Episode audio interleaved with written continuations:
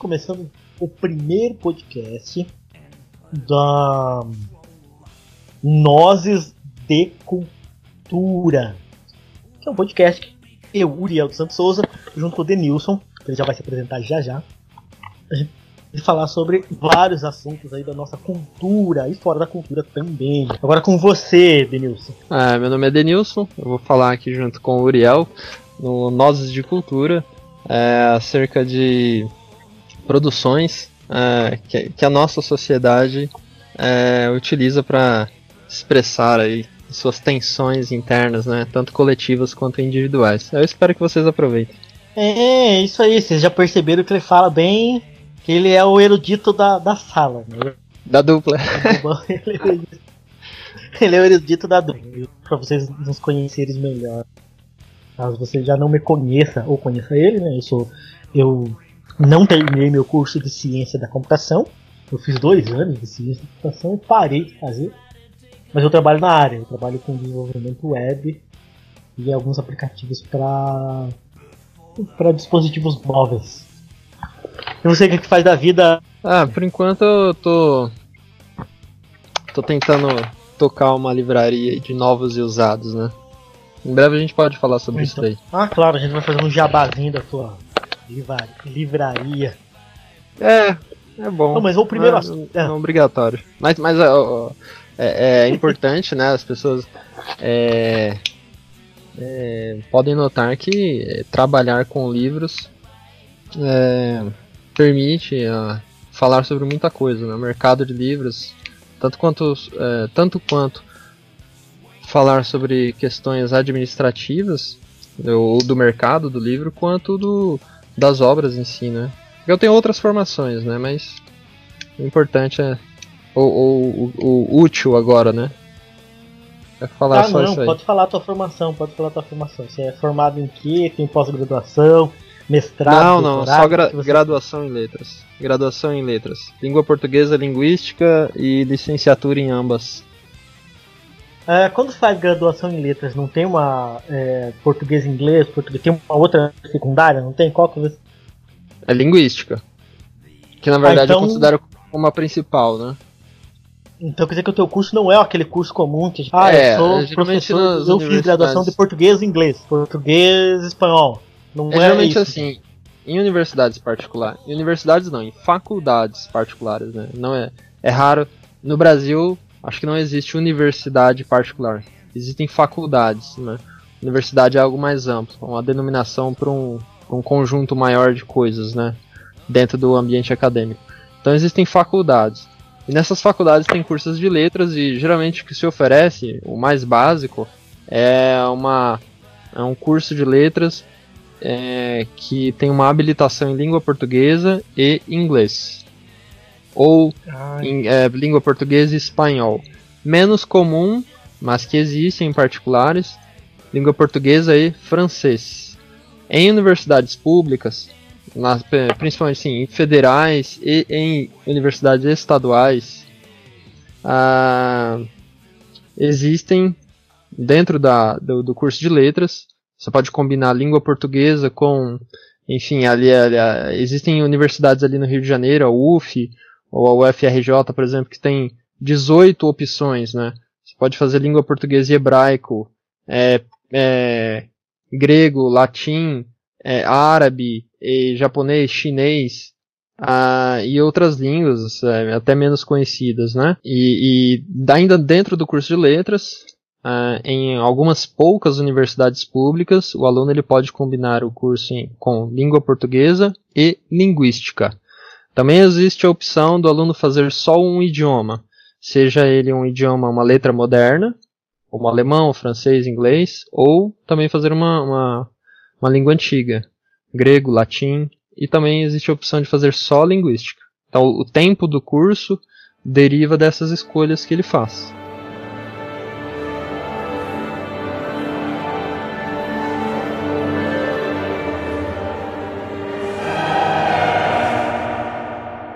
Eu estudei em Santa Catarina, né? Pra vocês se localizarem, pra quem estiver escutando se localizar, eu moro no interior do Paraná e o Denilson mora em São Paulo.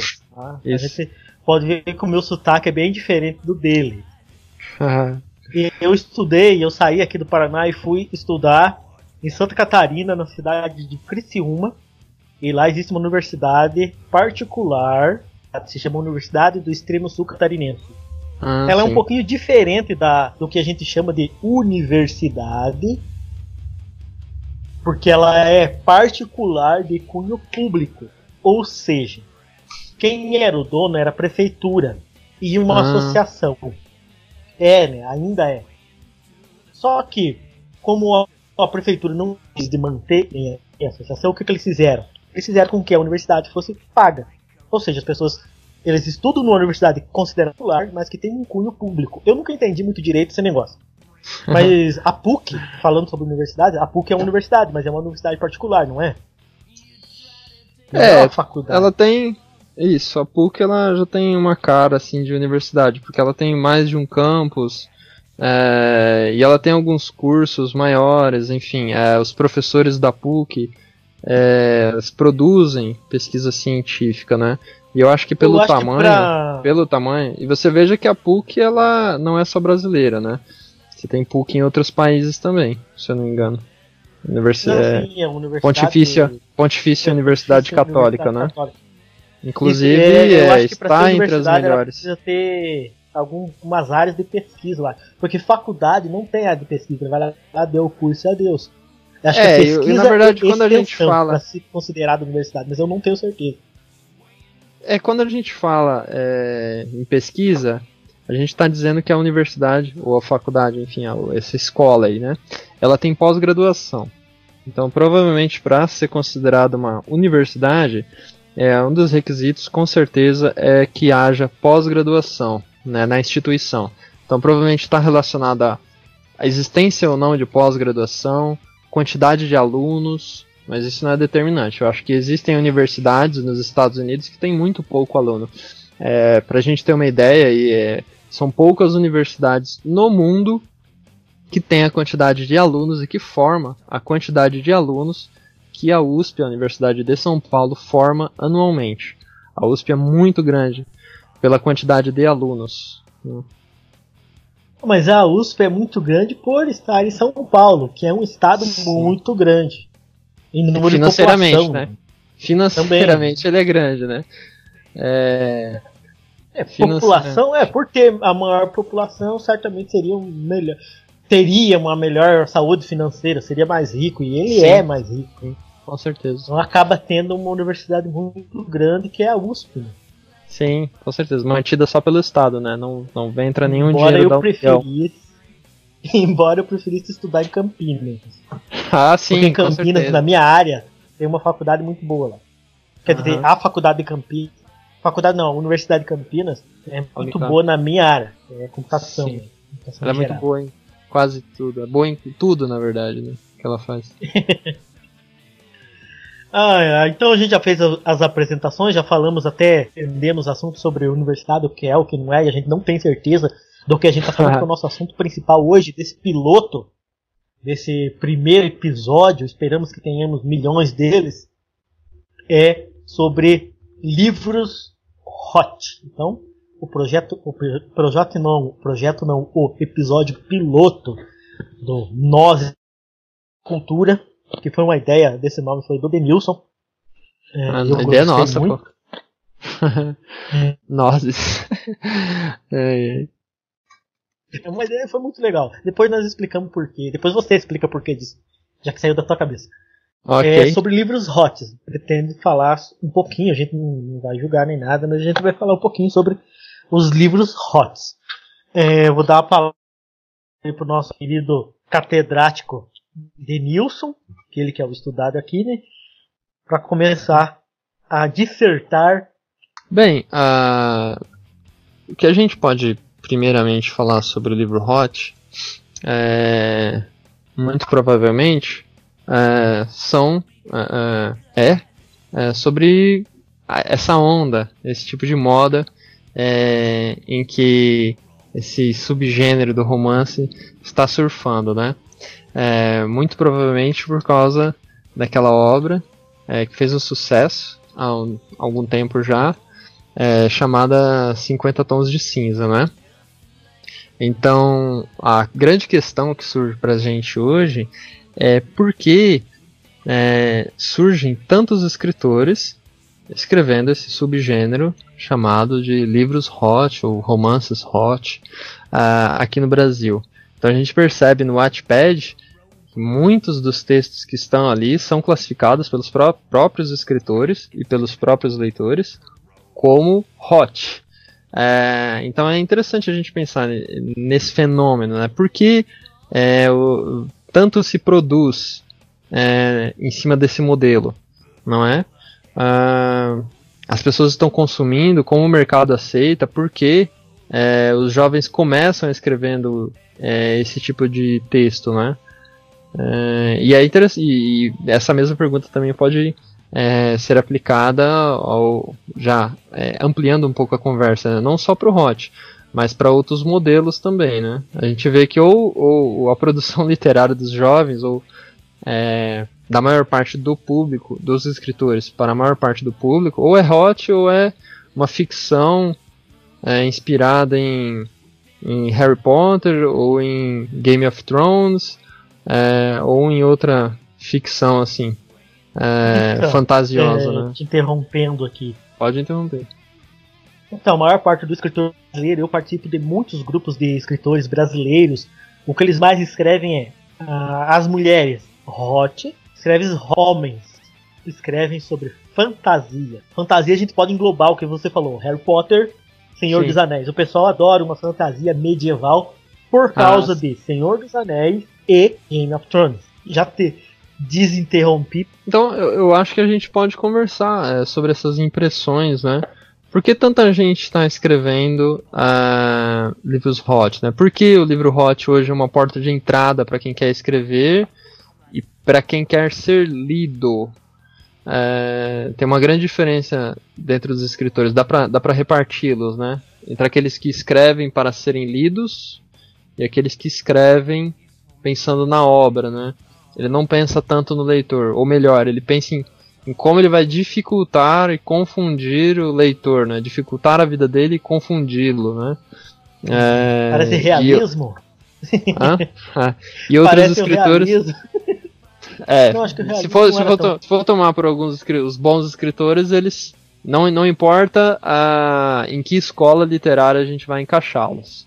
É, o bom escritor, ele sempre. Ele, é, bem, eu estou dizendo aqui o bom escritor. O escritor que. Vamos separar bem as coisas e distanciar, né? O escritor que é colocado na academia, é, no cânone, né? Aqueles escritores canônicos, eles sempre. Os escritores que são escolhidos como modelo, eles sempre vão tentar é, dificultar a vida do leitor, sempre vão tentar dificultar o leitor.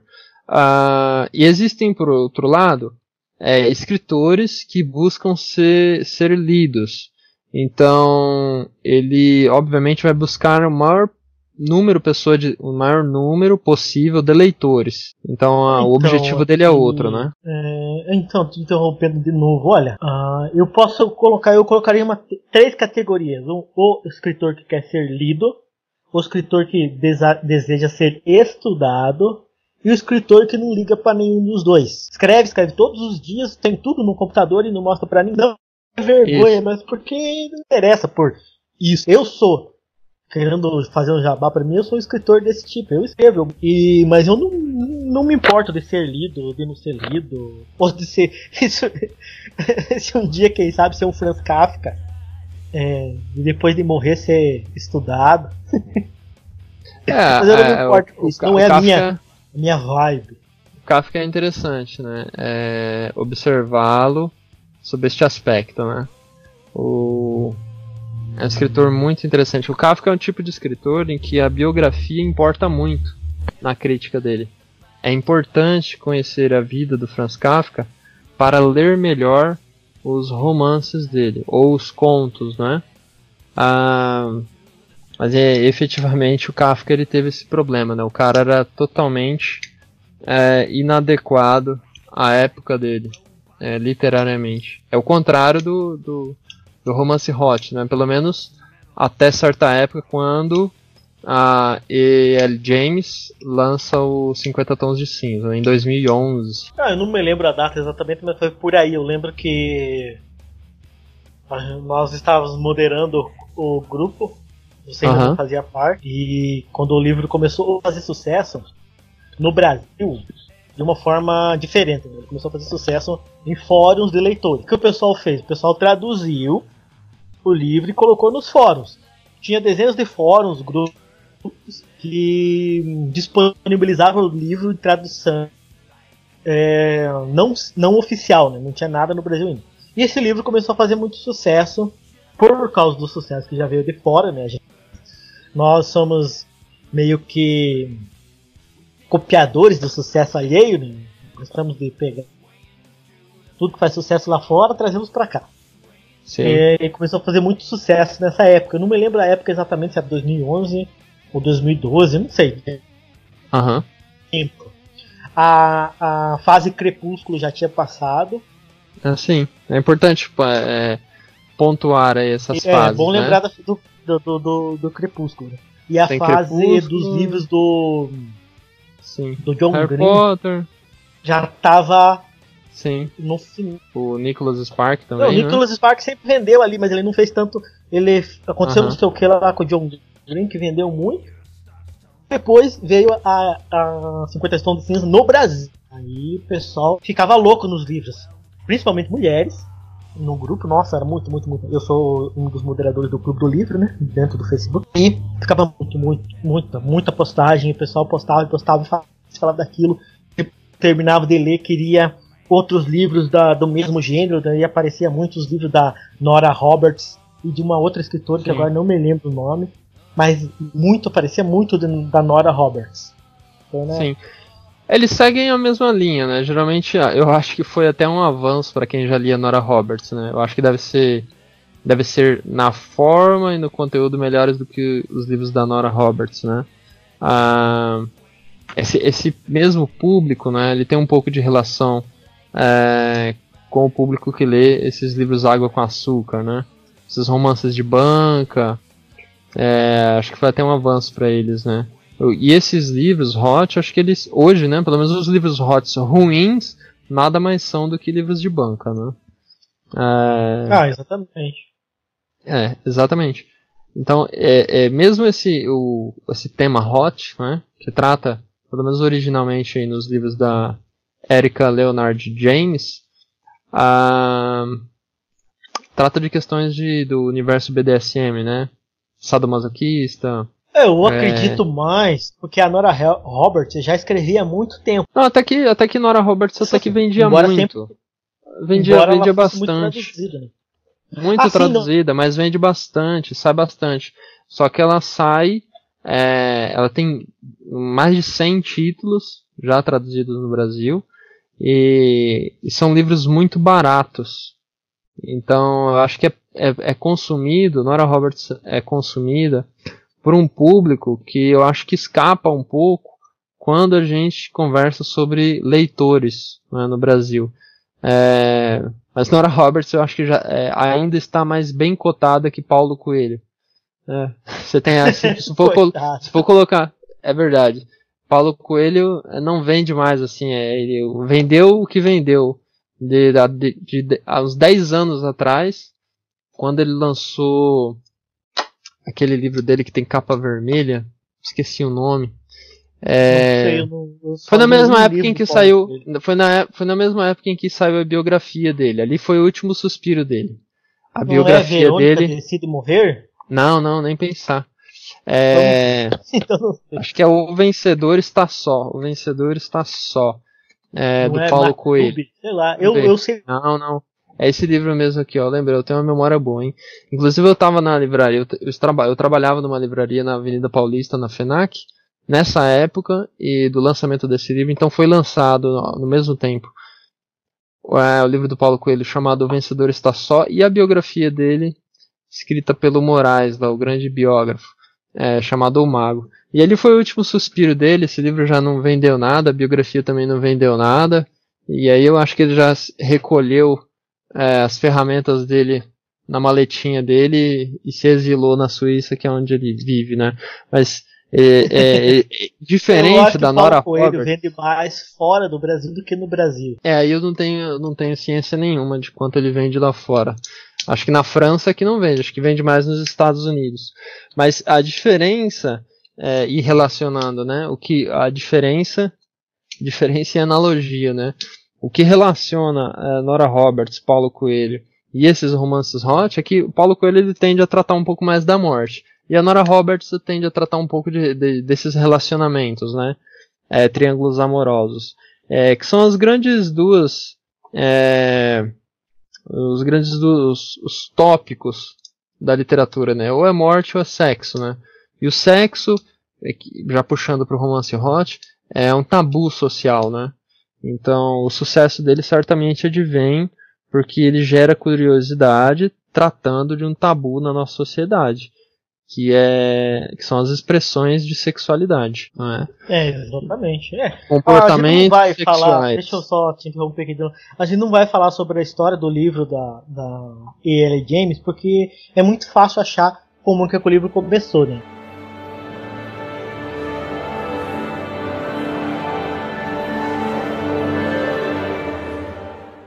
Tá, mas aí, perguntando é, por que do sucesso? O que aconteceu na época que deu tanto sucesso? E por que ela teve sucesso?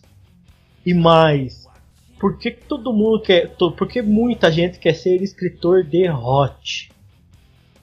Bem, acho que ela teve sucesso dentre é, muito que a gente pode falar, eu diria é, dois as, três aspectos. Três aspectos. O primeiro deles, é, talvez, é que nós estávamos em jejum desse tipo de história, não é? Havia um jejum. Mas a Nora Roberts lança um monte de livro por ano. Mas não é, mas não é tão explícito quanto 50 tons de cinza. Agora 50 entendi. tons de cinza é específico, é específico. Ah, esse cinza, você veja que na trilogia dela, essa cor é, tem uma importância, tem uma significação. Ela começa com cinza e vai para escuro, é, enfim. Ah, então ela vai ter. E depois ela lança 50 tons mais escuros, algo assim, né? Tem essa graduação de cores. Então você veja que a Nora Roberts não tem nada de cinza, tá muito mais para um rosinha. Ah? Então você veja que a própria obra da, da, da L. James que ela instaura é uma significação para a cor cinza. E se a gente seguir essa tabelinha da L. James para classificar romances, né? A gente vai colocar a Nora Roberts num rosinha, não tem nada de cinza ali. Então você ah, tem uma questão entendi, mais explícita, tem uma, uma questão mais explícita de práticas sexuais. Práticas então, sexuais quer dizer que, que a... a... gente tava num hiato de Acho que sim. um livro que tivesse romance, mas sim. que também é sexual mais mais explícita, forte, mais abrupto. Mas não, mas não só isso, mas não só isso é, um tipo de romance com sexualidade explícita que tivesse um tratamento contemporâneo. Então, romance, é, vamos falar assim de maneira geral, um romance é, com sexo explícito, com algum tipo de pornografia, com erotismo, sempre existiu. Né? Mesmo a Bíblia tem seus livros lá com trechos, ou mesmo o livro inteiro, que tem a sua uma eroticidade mais explícita. É, então, os próprios é, o, livros né, libertinos franceses é, são clássicos né, né, no tratamento de, dessa temática de sexualidade, são os, os, famosos libertinos franceses.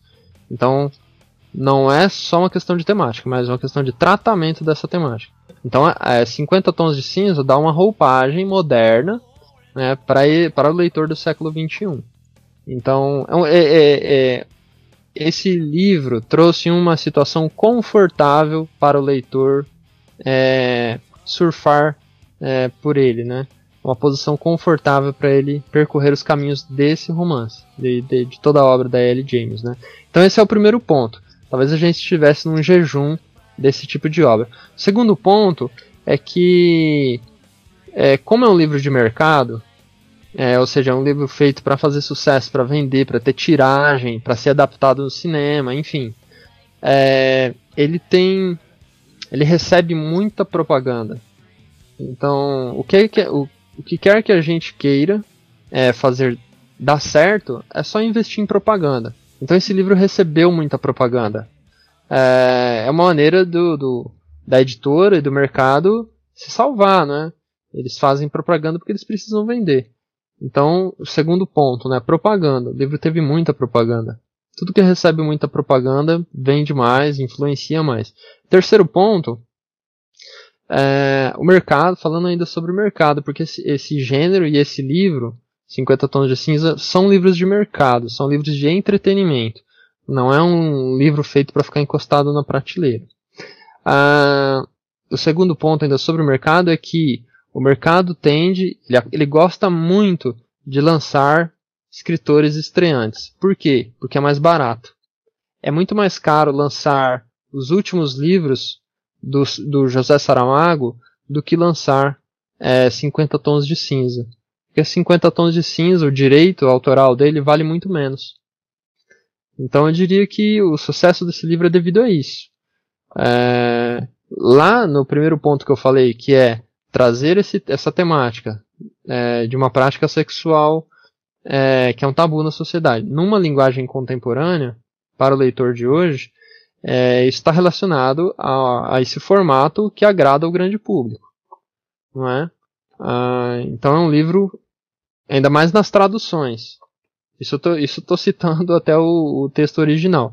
Quando o livro vem para o, para o Brasil ou vai para outro país, ele recebe uma tradução que é praticamente uma adaptação é, segundo os gostos que a editora, todas as editoras e o mercado conhecem é, que são sucesso. Então esse, esse, esse, esse, livro traduzido, além de traduzido, ele recebe uma homogene, homogeneização do texto dele, para que fique palatável ao maior número de leitores possível. Então, esses seriam mais, mais ou menos, aproximadamente aí, os motivos de um livro desse fazer o sucesso que faz, né? Ah, também, eu também acho que um dos motivos também é que o livro ele sai da mesmice do romance, Sim. mas ele continua tendo romance. Sim. Tem romance, embora tenha muito sexo explícito com BD, BDSM, mas ele não sai daquela caixinha. Vamos, eu acredito que seria tipo um arquétipo. É um romance. A menina se apaixona pelo homem que é lindo, gostoso. depois faz faz as práticas sexuais lá e ele é um cara que tem uns problemas e ela ajuda a superar e ele fica bonzinho e acaba o livro. Uhum. Isso, mesmo nas histórias sem hot, vamos dizer assim, né? Tem, Sim, é igual. Com certeza, né? Eu acredito que ela fez, eu acredito que tenha dado sucesso exatamente por isso. Ela entra naquilo que todo mundo está acostumado, tem uma coisas diferentes, mas não tão diferentes. É igual uma tirinha que eu vi uma vez é igual, é diferente, mas é igual. Esses livros, eles têm, sim, obviamente, a estrutura narrativa deles, né? É, mas não que seja. Esse livro, esse, esse tipo de livro, é, inclusive a, a 50 Tons de Cinza e a trilogia que vem a seguir, é, eles certamente não têm nenhuma sofisticação narrativa e as pessoas que aqui no Brasil copiam esses modelos também não vão imprimir nenhuma sofisticação narrativa aos seus textos, né? Não é possível, né? Eles não têm não têm esse cabedal aí de conhecimento para copiar bem, né? Eles já estão copiando de um modelo que tem as suas limitações, não é? Não é um bom modelo. É interessante essa questão de copiar, né? O escritor é, é, é, é aceitável que ele tenha seus modelos, né? Geralmente o bom escritor ele vai escolher os me melhores modelos, que são inclusive modelos que o desafiam a copiar, né? É, 50 tons de cinza não é desafiador em nenhum aspecto, né? Isso é, é dos motivos é, pelo qual tantas pessoas escrevem romance hot. É, não é um modelo desafiador para cópia. Ele não, não conversa com, com esse escritor que está copiando. É, existem é, obras uhum. literárias, isso é interessante, é interessantíssimo falar. As grandes obras literárias, elas conversam com o leitor e elas dizem muito também para quem está lendo, mas é um escritor. É uma questão de tradição literária, né? 50 tons de cinza, um dos, é, é, dentre todos que, que, eu, que eu disse no início, existem muitos aspectos que implicam num, num sucesso de um livro desse, né? É, um deles é que ele não recebeu tantas críticas negativas. As pessoas, porque as pessoas que criticam literatura não querem saber desse tipo de texto, né? Então esse é um dos motivos de ele é socialmente aceito. É. Não foi um livro que eu saiba, né? Não foi um livro combatido em sermões de pastores de igrejas neopentecostais, evangélicas. Não foi um livro combatido, combatido pelo grande Foi, público. foi um pouquinho. Então ele, um é, mas então, um pouquinho. Então ele teve aceitação social, o que permitiu que muita gente lesse, sem nenhum entrave moral, né? A nossa sociedade é bem moralista. Então não, não houve um entrave, entraves morais para essa literatura aqui. Eu acho que também ah, é uma coisa sobre a liberdade da mulher, né? embora Com possa parecer, mas eu acredito que sim, né? O livro em si deve ter ajudado muitas mulheres a se libertarem sexualmente, porque nós sabemos que a nossa sociedade, por melhor que seja, ela tem um tabu contra a mulher muito feio. A mulher Sim, não pode com isso, certeza, pode aquilo, com certeza. aquilo. E o livro, mesmo ele sendo mais do mesmo de outros, ele chegou numa época que, mesmo ele sendo, vamos dizer assim, não gosto de julgar que ele seja mal escrito, mesmo que ele seja simples, ele Sim. ajudou muita gente, eu percebi, pelo menos no grupo que eu participo, eu percebi isso, muitas mulheres a se libertarem, Aham. tanto sexualmente como tal. Ah, isso ajudou, isso eu acredito que seja esse um dos motivos também para que essas mulheres que leram, porque 99% das mulheres que escrevem hot leram 50 tons, leram a trilogia, Sim. pelo menos as brasileiras, né? ah, aprenderam ou perceberam que dá para mulher escrever putaria, vamos dizer assim. Aham, Embora não sim, seja um livro de putaria. né? Não seja um livro de exatamente putaria, mas tem uma, uma outra frase lá que é um pouco mais. E isso eu acredito que, ah não, elas leram aquilo e falaram, não, foi uma mulher que escreveu isso. Eu também quero escrever assim. Porque se ela pode, eu posso. Aham, É, também, é, o livro deve ter ajudado muita gente sexualmente. Casais, Sim, tanto da prática do sim. que o pessoal que pratica diz que no livro é muito mal escrito, muito mal feito. Não é assim que funciona, Sim. quanto da, da prática normal. Muita gente acabou se libertando, como eu já disse antes, e já que ela pode escrever, eu também vou escrever. Não é simplesmente porque fez sucesso. Um, um livro que fez muito sucesso foi esse da, da, da menina, da John Green. Aliás, quatro livros, três, quatro livros dele fez muito sucesso. Mas não apareceu gente escrevendo igual ele Aham. um romance, É. um- uma história que seja parecida com o que ele escreveu, né?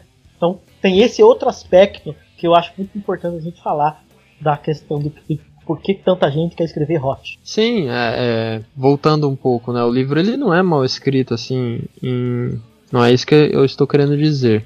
Que a gente quer dizer, né? Não é mal escrito. Ele é bem escrito. Ele é inclusive um livro bom, é um livro de sucesso dentro daquilo que ele se propõe. Então é Ah, interessante claro, a gente não tá julgando o livro, a gente não tá dizendo que ele é, que ele é É, pobre qualquer- e tal. A gente só É tá ele, interessante. ele é mais simples para ser escrito e para ser copiado. Isso não tem nada. Isso não é uma coisa ruim. Sim, com certeza. É, é dentro daquilo que ele se propõe, é interessante sempre analisar assim, é, qual é a proposta, onde essa obra se encaixa, né? Dentro daquilo que, que ele se propõe, ele cumpriu 100%, né? É, mas falar de um texto, de um livro traduzido, é, a única coisa que a gente pode falar é sobre a tradução, né? Texto original é em inglês, quem quer conhecer a escritora tem que, e o livro tem que lê-lo em inglês, no idioma original. A gente aqui no Brasil e a maior parte do público tem acesso a uma tradução, né? E a tradução de um livro para o grande público, um livro de entretenimento, é sempre homogeneizada, né? ela recebe retoques ali para não não oferecer dificuldades, obstáculos a quem lê, né?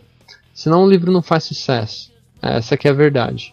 Ah, então, o, o 50 Tons de Cinza e todos os livros da série, eles são, são bem escritos. Eu, acho até que é bom que as pessoas leiam, pessoas do, do grande público leiam esses livros, porque eles acabam, assim, é, fazendo um exercício cognitivo.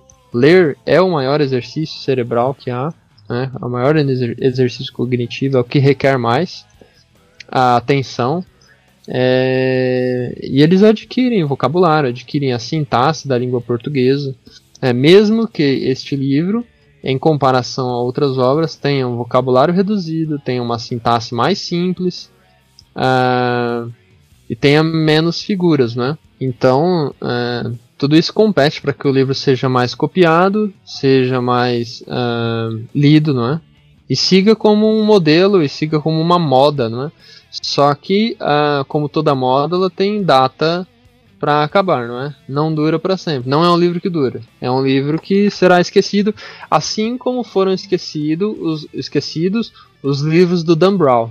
Dan Brown fez esse mesmo sucesso, virou filme, os escritores, os atores, quem esteve envolvido ganhou muito dinheiro né, com as obras do Dan Brown, mas desapareceu.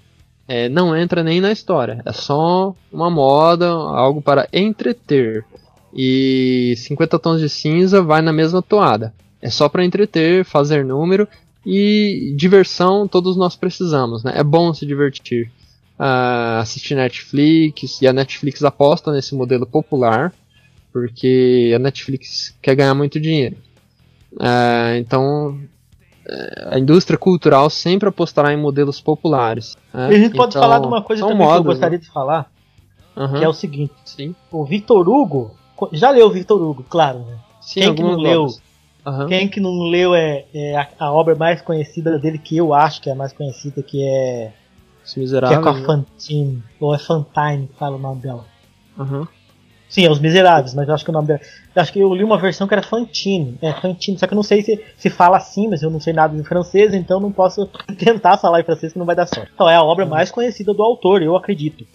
E ele tinha um, tinha um cara, na mesma época que ele, que escrevia. Eu acho que ele era mais poeta e tal, mas ele escrevia de um jeito que as pessoas populares não gostavam. Enquanto Vitor Hugo fazia o maior sucesso, Sim. ele não fazia sucesso nenhum. Sim. E ele odiava o Vitor Hugo por isso. Eu não vou lembrar o nome do, do desse autor, porque eu não prestei muita atenção quando eu li, mas era mais ou menos o seguinte: Vitor Hugo fazia muito sucesso com histórias deles, dele, que não é uma, uma não são histórias difíceis de ler, pelo menos na não. versão traduzida, eu não sei na versão original, no idioma original. Eu li Os Miseráveis quando tinha o quê? 13 para 14 anos. É, eu não Sim. fui obrigado a ler na escola. Sim. Gostei muito do livro. Hum? Que bom, que bom que você não foi obrigado, que bom que você leu. A história é muito triste, mas muito boa. E não é um livro difícil de ler, pelo menos para mim. Eu não sei se era uma versão homogeneizada para adolescente. É, toda tradução é, né? toda tradução é. Ainda mais o, o Victor Hugo, ele se, se situa no início do romantismo francês. Então ele tá, tem sim eu, uma, um vocabulário deixa, deixa sintático terminar bem... Aqui. Deixa, uhum. deixa, eu terminar aqui depois. É, sempre é homogeneizado, ele sempre tem uma, uma tá. maquiagem tá. para que as pessoas possam ler. Ah, entendi. Aí, esse autor que, que escrevia. Ele escrevia, segundo ele próprio, alta literatura. E ele dizia que o Vitor Hugo escrevia porquê. Vitor Hugo, ele, uh, o rapaz não vendia para ninguém. Mas Vitor Hugo adorava as histórias dele. E sempre convidava esse rapaz para as festas que o Vitor Hugo dava. Recebia e tal. Dava uma, sei lá, tinha uma sessão de autógrafos, ele convidava e tal, tinha festa. Sim. E esse cara odiava, odiava, odiava, odiava. Aí eu penso, aquilo que você falou, né? Uma história popular. Vitor Hugo era popular. Sim. Esse rapaz escrevia alta literatura segundo ele mesmo. E hoje ninguém sabe o nome dele, mas todo mundo conhece pelo menos uma história do Vitor Hugo, que é Os Miseráveis, que eu acredito que seja a mais famosa a obra dele. Então, será que E.L. James, em 100 anos, não vai ser conhecida ainda? eu acredito que a J.K. Rowling vai ser conhecida, embora o livro dela seja bem Acho fácil de sim. E bem simples sim. de ler. Só que J.K. Rowling é estudada nas universidades. 50 tons de cinza Potter... também pode ser. 50 tons de cinza também pode ser estudado. Então, será que... provavelmente é. Quem... Provavelmente é. Eu não estarei. Eu tenho 31, vou fazer 31, então em 100 anos dificilmente estarei aqui. Sim. Ah, não, não sei não, se assim, em quais não países. Estudada, né? Não estudada na universidade, não é estudada porque muita, muitos escritores são estudados apenas na, na, universidade e ninguém conhece popularmente, ninguém conhece. Falando, é, será que ela vai ser? Não vai ser ensinada na escola. Lembrada. Não, não, na, não escola eu duvido muito que ela seja ensinada. Não, não Mas será vai. que ela vai ser lembrada popularmente? Não, não. Ninguém vai se lembrar nem dos livros, nem, do, nem de qualquer filme ou peça de teatro que advenha dos livros. Ah não, os filmes são muito ruins. Não. O pessoal não vai se lembrar desses É. livros. Inteiro, eu só vi uns pedacinhos, achei uma porqueira. Então, só deu dinheiro e pronto. Aham. Então, mas eu fico É, mas- pensando, 50 Não. anos eu estarei aqui. Vamos ver o que vai acontecer.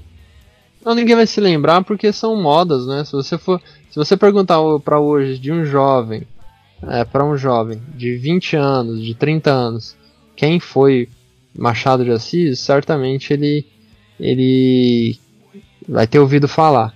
Se você perguntar de Mas aí que tá José a de Ale- questão. Machado de Assis, muita gente lembra porque eles são obrigados a ler na escola. é, esse é uma E um dos eu não fui obrigado a ler na escola. Embora ele fosse lembrado em uma outra parte, assim, falar sobre a, a época da, da- dele. A época literária dele. É isso que chama? Sim. Eu não sei como é que chama. Sim, pode chamar de época literária. É que, é, é, primeiro a gente tá falando de um cara que escreveu numa época e num país, é, e esse país não é o Brasil, né? Então o brasileiro. Ah. prime- Desculpa te interromper de novo. Pode interromper. Outro escritor que não é estudado em escola é o que escreveu Os Três Mosqueteiros. E o livro que eu mais gosto, que eu, é o Alexandre Monte- Alexandre Dumas. É, do mar. Também outro francês. Sim. E ele não é, ele não é, pelo menos que eu saiba, ele não é obrigado na escola. Eu nunca, nunca, nenhuma vez foi lembrado. As crianças leem adaptações dele. Cara, ele é um escritor popular. Ele era Leia popular na época dele popular. e continua sendo. Sempre foi um escritor popular. É que esses escritores aqui, ó, é, Alexandre Dumas, Walter Scott, Vitor Hugo, Balzac, eles são escritores modelares. Então eles são, eles recebem citações uma atrás da outra. Todo mundo que vem fala deles. Esses caras aí, eles estão no começo do gênero romance. Eles inventaram a coisa. É, então por isso eles recebem tanta citação, eles são pontos de partida. É, a gente parte deles para poder inventar algo diferente. Então por isso que ele é conhecido, por isso que ele é citado, por isso que ele é tão adaptado e por isso que ele é tão universal. O romance não existia, né? Ele não, não existe desde a criação. Então é, o romance para ser o que é hoje dependeu desses caras, né? Alexandre Dumas, Vitor Hugo, Balzac, é, essa de Queiroz, José de Alencar. O romance depende dessas pessoas, né?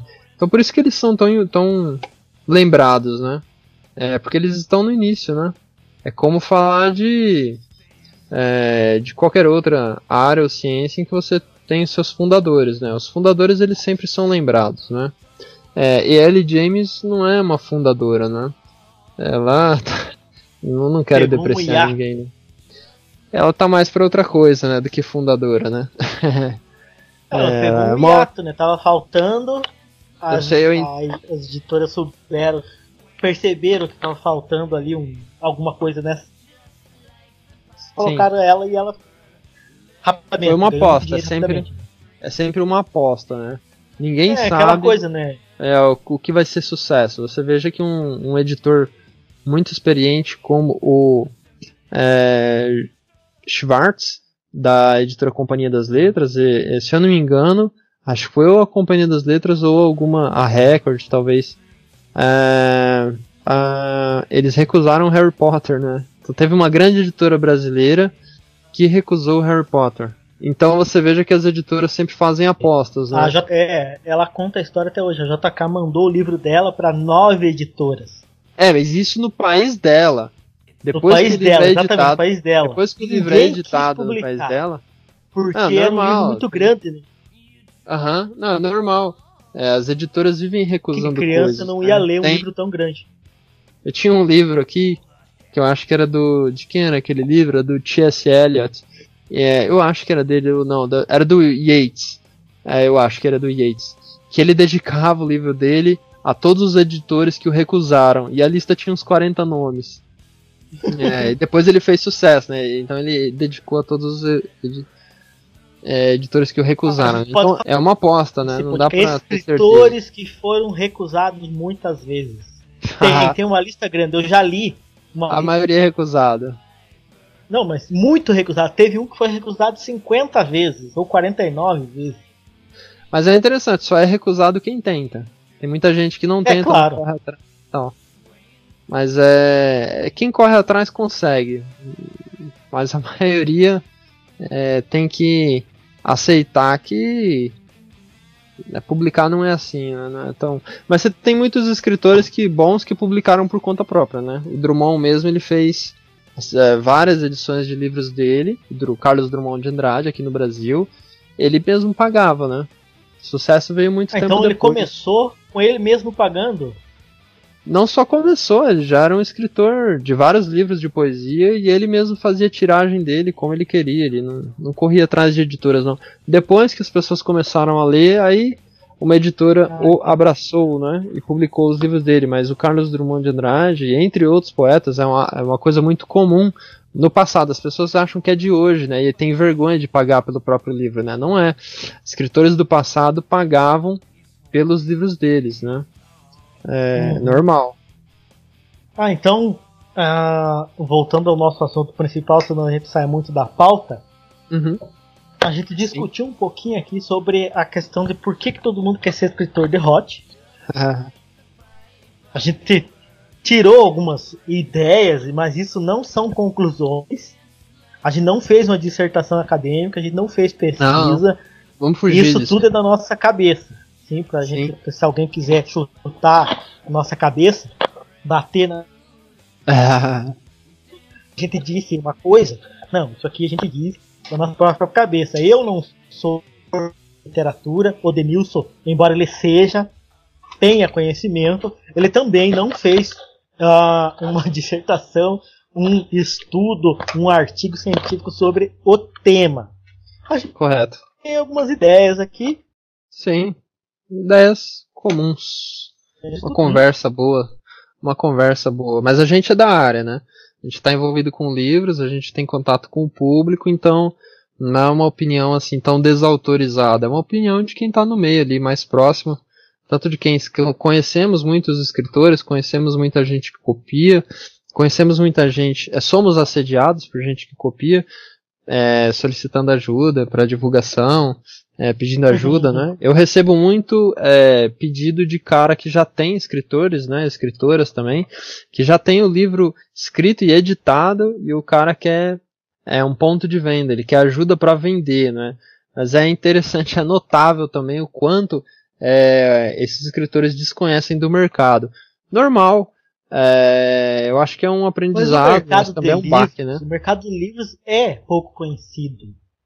Eu mesmo, para conhecer o mercado, eu tive que es- estudar. Sim. Não acredito que eu metade do mercado, quanto, tanto quanto você. Eh, Eu sei que as coisas não é fácil, no Brasil é ainda mais difícil. As tiragens das editoras são 3 mil livros, às vezes são 3 mil livros, nem isso. Então, não é fácil. E o pessoal, pelo menos que eu percebo, o pessoal tenta vender. Tenta. Muito. É, eu acho que as pessoas têm que aceitar, para finalizar aqui a minha participação, eu acho que as pessoas que estão praticando a literatura, elas devem aceitar que é, treinar a literatura, né, fazer essa literatura, é, é bom, é, mas ela tem, elas, elas, eu acho que seria saudável para todos os que escrevem aceitar e satisfazer-se com a sua produção literária como se fosse um, um exercício, né, um treino. É, não achar que é, eu vou escrever para vender, vou ganhar dinheiro, vou me profissionalizar, vou, ve- vou viver, viverei da minha escrita, não é?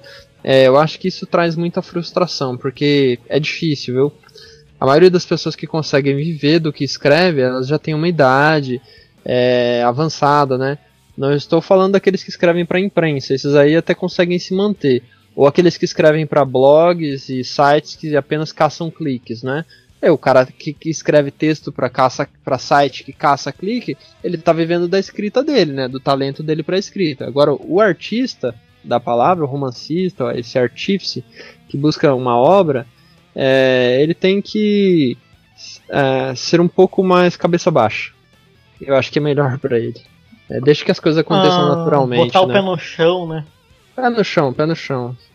As pessoas têm muita coisa boa para ler, por que, que elas leriam o meu livro, né? Eu deixo o meu livro ali, eu mando para um amigo, dou para um, dou pra um colega no, No meu aniversário eu dou pra ele, né? Um presente pro meu amigo.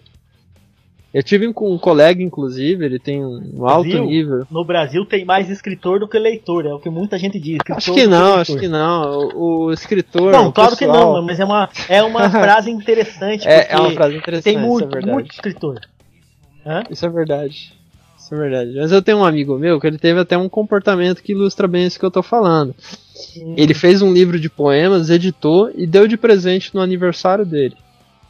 Foi um encontro É, num bar, assim, no aniversário dele, e ele presenteou os poema é amigos. muito difícil, não vende no Brasil, muito difícil. A não ser de Sim. alguém famoso, tipo Paulo Leminski, que já morreu, né? É, é Paulo Sim, vende Leminski. bem. Paulo Eleminski. Ele vende bem. Paulo Leminski, paranaense que nem John, ele ven- vendeu muito agora. assim, Acho que ano passado lançaram uma coletânea, um ano retrasado, não me lembro exatamente. Do poema dele, vendeu tipo água. Só não sei, né? Se tá, se tá no topo da lista da Veja, é vendeu 3 mil Ah, ou não. vendeu 3 milhões. Eu não sei. É, mas você Tipo, veja, dizem- assim, é, Dizem as basílicas que pouquinho livro já tá na, na, na, na- na lista principal lá da Veja, já tá nos primeiros lugares. É, eu não, eu não confio, não gosto muito dessas listas. Pra mim é mais propaganda. Mas você veja que é, tem alguns poetas que vendem bem, né? Ana Cristina César, Paulo Leminski, Mário Quintana, o João Cabral de Melo Neto, o próprio Mário de Andrade, Manuel Bandeira. É, são Tudo poetas gente que vendem, famosa. vendem bem, vendem bem. É, ve- ve- venderam desde sempre, né? Ah, mas tem escritores que escreveram alguma poesia, né? E que não são aceitos, até hoje, não são aceitos como poetas, né? Que é o próprio caso do Machado de Assis. Machado de Assis não é aceito como poeta, né? É totalmente relegado, é a maior parte da obra dele, né? É, mesmo pela academia, não se estuda. Né? O Machado ele é exemplar em contos e romances. Mas quando a gente vai estudar. E crônicas também, né? Muito bom cronista, muito bom contista e romancista. Muito bom em O tudo. cara era um gênio, né? Ele era. Não dá ele, pra negar ele, que ele era se- um gênio. ele fez tudo. Em matéria de texto, ele fez tudo. É, só que a parte poética, crítica literária, teatro, talvez algum ensaio aí que. Não vou falar que ele não escreveu, porque eu não, não, não tenho de memória aqui algum ensaio que ele tenha escrito acerca de alguma coisa. Se bem que algumas crônicas dele eram pequenos ensaios, né? É, então, teatro, crítica literária. é, teatro, crítica literária e o que mais? Poesia do Machado de Assis já é, é deixado de lado, não entra no cânone da época, né? Existiram poetas melhores, dramaturgos melhores e críticos literários melhores, né? É, mas é isso aí. É, todo mundo lembra, da, lembra se, se Capitu traiu o Bentinho. Só isso que eu vou falar nos grupos. Só essa é a grande discussão. Já é muito. Ah, é, cada semana aparece alguém perguntando isso no grupo. Ah, nos grupos de, de livro e do Brasil, do, do Facebook. Mas você sabe que a gente. É, Ricardo. até, E claro, estranho. a, a abraço por isso. é até estranho a gente falar falar de literatura brasileira e não falar de Machado de Assis, né? É estranho, né? De alguma forma, é, todo mundo tem uma oportunidade de falar alguma coisa sobre o Machado de Assis quando fala de literatura brasileira. Mas é, fica uma lição aí. Esses grandes escritores eles prestam uma lição a quem tá- está escrevendo e quer publicar e quer ser lido. É, o Machado ele começa traduzindo livros, vamos dizer assim, o que hoje seriam livros de banca, né? Ele começa traduzindo esses romances do francês. Então ele começa a traduzir, traduzir também é copiar um modelo. Ele começa traduzindo. o- os primeiros livros do Machado de Assis são cópias é, de textos, é, de clichês do romantismo. Rapidamente ele sai né, e vai criar algo mais original. Mas o Machado ele começa assim devagar e ele se embrenha nesse meio literário, né? Machado ele começa a trabalhar numa tipografia. Então, é, ele sabia o que ele queria, aparentemente, né, desde muito jovem. Inclusive, ele publica em jornal é, poesia. Na época se publicava poesia em periódicos, né, é, diários e semanais. É, se publicava poesia. Hoje em dia não há mais espaço para isso. Né? Folha de São Paulo, Globo, Estadão não publica textos literários de, de ninguém. Ah, mas na época publicava. Então o Machado, acho que ele, desde muito pequeno, desde muito jovem, ele buscou é, e criou as oportunidades dele. Eu acho que tem muita gente escrevendo para o Wattpad, mas só faz isso. Escreve para o Wattpad, Sim, mas então a gente pra pode ser escritor precisa fazer o mais. seguinte, ó. Hum, A gente pode falar o seguinte, olha, se pode copiar. Machado começou copiando, não é mal nem Isso. Não. A questão é, você sempre vai ficar só copiando? Isso, tem que ter alguma, alguma meta. Assim, você tem que copiar e atingir uma cópia tão boa é, a partir da qual você já fica de saco cheio e fala, eu vou fazer alguma coisa minha. Eu já estou copiando bem demais. O problema é que o pessoal faz cópias medíocres, né? Por isso eles nunca vão se cansar de copiar. Eles não atingiram o ponto alto da cópia, né? Ah, mas é aquela coisa, eu acredito que seja seguinte, tem leitor que só quer saber de um tipo de história. Então tem escritor que só vai escrever um tipo de história. Ah, tudo bem. Fazer É. o quê, né? Caraca, a gente já tá com bastante tempo aqui. Então, ok. nós vamos, é, como é que eu posso dizer assim, continuar a nossa conversinha, mas é só por alguns minutinhos a gente já encerra por hoje. Sim, sim, já tá. Eu acredito que a gente faça, depende do sucesso. Próximo mês vai sair mais um. E eu acho que eu já tenho. Você tem alguma ideia de tema pra gente falar no próximo mês? Ah, depende, ideias não faltam, né? Assim como não faltaram op- opções de nome, né? Nozes de cultura, é interessante. Ah, depois a gente fala sobre esse nome aí. É, mas acho que temas não faltam, né? Se a gente quiser ficar na área de literatura e quiser falar de algo mais profundo, a gente pode falar dos livros de poesia do Michel Temer e do José Sarney, não é? A literatura dos ex-presidentes. É, a gente pode é, comentar os livros que o Lula está lendo, é, é, na cadeia, parece que ele está lendo muito. É, Ah, é, a gente pode comentar sobre é treta.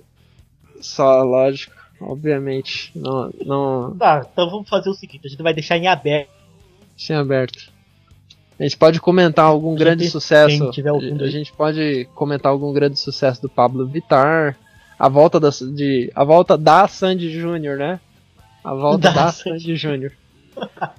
É, Ah, São esses grandes eventos culturais que impactam a vida da nação brasileira, né?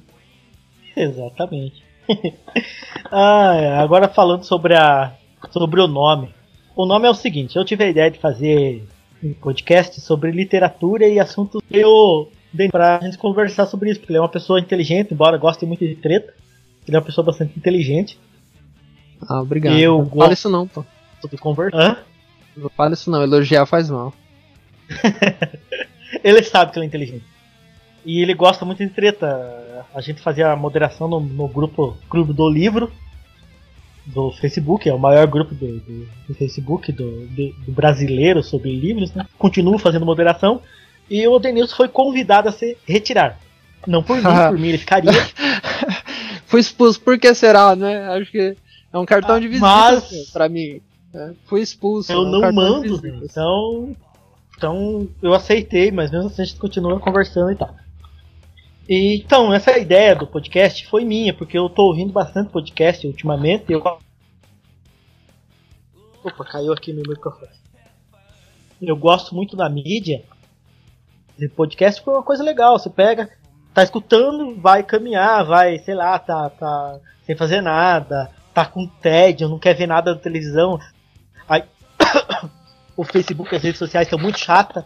Você pega e vai lá e escuta um podcast. Que é uma mídia muito interessante. Embora seja uma mídia de nicho, poucas pessoas escutem, mas é uma mídia que tem pessoas que gostam, elas gostam disso. Eu gosto de falar, o Denilson também gosta de falar, pelo menos escrever gosta muito de falar, vamos descobrir. Vou convidar ele. E eu convidei ele pra gente fazer um podcast. Só que não tinha nome. Não tinha nome. e ontem, sim, podcast um dia depois de ontem, vamos dizer assim, hoje é terça-feira, ontem foi segunda. A gente conversou um pouco e eu falei, vamos arrumar um nome porque pra gente botar no ar isso aí. E eu tinha uns nomes, ele deu uns 200 nomes. Vários deles já tinham donos, né? A gente não quis utilizar algo que já tivesse. Aí ele me veio com nozes de literatura. E eu gostei muito. Então, o nome ele tem um nozes de significado. cultura, né? Opa, desculpa. Nozes de Nozes de cultura. cultura. Veja, eu- eu ainda não gravei o nome do meu próprio podcast. Ai, ai. o que que significa esse nome? Diz aí. Ah, o Nozes de cultura, ah, a gente tava buscando alguma coisa aí entre cultura, literatura, alguma coisa que não fosse acadêmica, é, mas que não fosse também tão chan, tão popular, né? E que ao mesmo tempo fosse sucinto, é, que fosse conciso, que fosse moderno, que fosse compartilhável, que gerasse alguma curiosidade, alguma dúvida, né? Eu acho que a gente achou aí nozes de cultura, porque o que é a nozes, né? A nozes ela é hermética, né? Ela, você tem que fazer um esforço para abrir, não é? Ela tem ah, então tem e, e nozes evoca vozes, né? Então fica legal, vozes de cultura, né? Vozes, nozes, nós. Então eu acho que nós estamos aí nessa nós, né? nessas nozes. É, que o singular, né? Nozes é o plural, o singular é nós, né? É, então eu acho que tem essa poeticidade aí de ser essa essa como é que é chamado esse, esse, esse grupo aí da, da, da castanha, o amendoim e tudo mais, né? Ela tem essa riqueza, né? São castanhas, né? Acho que é o grupo das, dessas castanhas, né? É, então, nozes de cultura, acho que tem. É, e é gostoso, né? Acho que gera um pouco de curiosidade, né? O que, que afinal, o que, que é esse negócio de nozes de cultura? Porque a poeticidade ela vem da combinação em comum, né? Nozes de cultura não existe, né? Só existe na língua. Então é, tem uma poética instaurada aí. É uma combinação em comum, né? Nozes é, é de outras coisas, né? Nozes uhum. é de uhum. comer, da cozinha, nozes da cozinha, nozes do mercado, mas nozes de cultura é meio estranho, né? A pessoa fica meio. já leva um impacto aí, né? É, a ideia é essa, eu espero que todo mundo goste. Já dá pra gente encerrar esse primeiro piloto. Eu posso deixar bem claro que é um piloto. Se você achou um lixo, releve porque é um piloto. Se você achou um você lixo. Sabe, toda Mas, deixa, série... eu falar, deixa eu falar um negócio aqui sobre as nozes. É, eu busquei umas uma... imagens imagens de nozes e a noz, a noz ela parece um cérebro, né? Isso é, isso é bom também, acho também. positivo pra gente. É positivo pra gente. Uhum, a noz parece um cérebro. Ok, não, não jogue essa noz no lixo. Aproveite a noz. Fazer um jabazinho aqui. Quem quiser me seguir nas redes sociais, é, no Instagram é Uriel Souza29, no Twitter, ou Twitter, Uriel Souza 29 também. Ah, não, meu querido. Eu, eu, posso falar, posso falar também. Não me sigam em lugar nenhum, eu odeio todos vocês. Mas é, comprem livros. Acessem lá a estante virtual. Dá para me achar na estante virtual como é, Livraria dos Bibliófilos. Ó, oh, um tema pra gente para um podcast aí, a bibliofilia, colecionismo, a diferença entre bibliofilia e bibliomania. Mas é isso aí, então, estantevirtual.com.br. Dentro da estante virtual dá para fazer a busca por sebos, né, por livrarias. A minha é a Livraria dos Bibliófilos. Ele também tem grupo no Facebook da livraria. Tem livra, grupo, página. Livraria dos Bibliófilos. tem grupo, página. É um. Tem é, vários hã? perfis. Tem isso. um grupo, página. Não, mas é isso. É, o importante é a página Livraria, Livraria dos Bibliófilos e na estante virtual a, a pequena livraria dele, que por enquanto é. Você trabalha com livros novos também? Sim, alguns... Você não tem uma banca, você trabalha em casa, né? Tipo assim. É, eu trabalho num ambiente fechado. É, eu trabalho apenas com algumas livrarias de livros novos porque o meu negócio é pequeno, né? Então eu comecei há dois anos, é, isso aqui caiu na minha, no meu colo, né? O meu interesse, a minha ocupação mesmo é a minha própria biblioteca, né? Hum, entendi. Então é isso, pessoal. É isso aí. Valeu. Então é isso, pessoal. Tchau, até mais, tudo de bom.